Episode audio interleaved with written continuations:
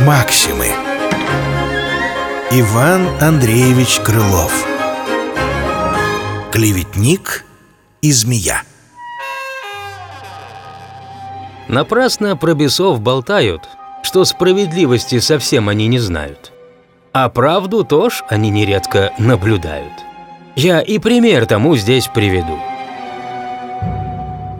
По случаю какому-то в аду змея с клеветником в торжественном ходу друг другу первенство оставить не хотели и зашумели, кому из них идти приличней наперед. А в аде первенства известно тот берет, кто ближнему наделал больше бед.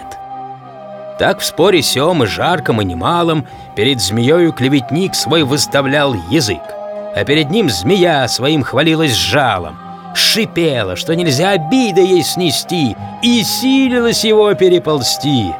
Вот клеветник было за ней уж очутился, но Вильзеул не потерпел того. Он сам, спасибо за него, вступился и осадил назад змею, сказав, «Хоть я твои заслуги признаю, но первенство ему по правде отдаю. Ты зла, твое смертельно жало. Опасно ты, когда близка, кусаешь без вины, и то немало. Но можешь ли язвить ты так издалека, как злой язык клеветника, от коего нельзя спастись ни за горами, ни за морями?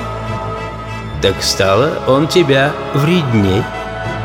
Ползи же ты за ним и будь вперед смирней.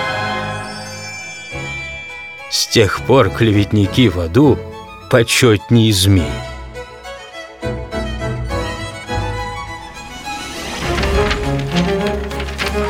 Максимы.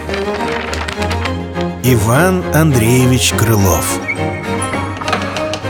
Клеветник и змея. Читал Андрей Бархударов